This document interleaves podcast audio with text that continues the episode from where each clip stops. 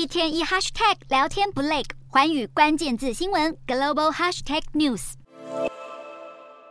中国外交官再次展现战狼姿态。今年三月刚上任的中国驻日本大使吴江浩，二十八日前往日本记者俱乐部演讲，席间谈到了台湾。他不断强调，台湾问题是中国的核心利益，更是日中关系基础中的基础，不会允许任何外部势力干涉。针对这几年不断出现在日本舆论当中的“台湾有事就是日本有事”，吴江浩也大肆批评一番。吴江浩还指控美国处处抹黑中国，还拉拢其他国家打压中国，这已经成为日中关系最大的挑战。而针对日前日本宣布要管制半导体出口，他也向日本喊话：日本经济也曾经受到美国打压，不应该再成为美国帮凶。不过，中国这几年不管是在东海还是南海，军事动作不断，光靠说的恐怕平息不了日本舆论。尤其中国不放弃对台行使武力，更是公开的秘密。对此，吴江浩也有话要说。吴江浩演讲后，日本媒体体纷纷报道，读卖新闻就提到。当初吴江浩就任时宣誓要改善中日关系，但这场演讲他的态度却很强硬。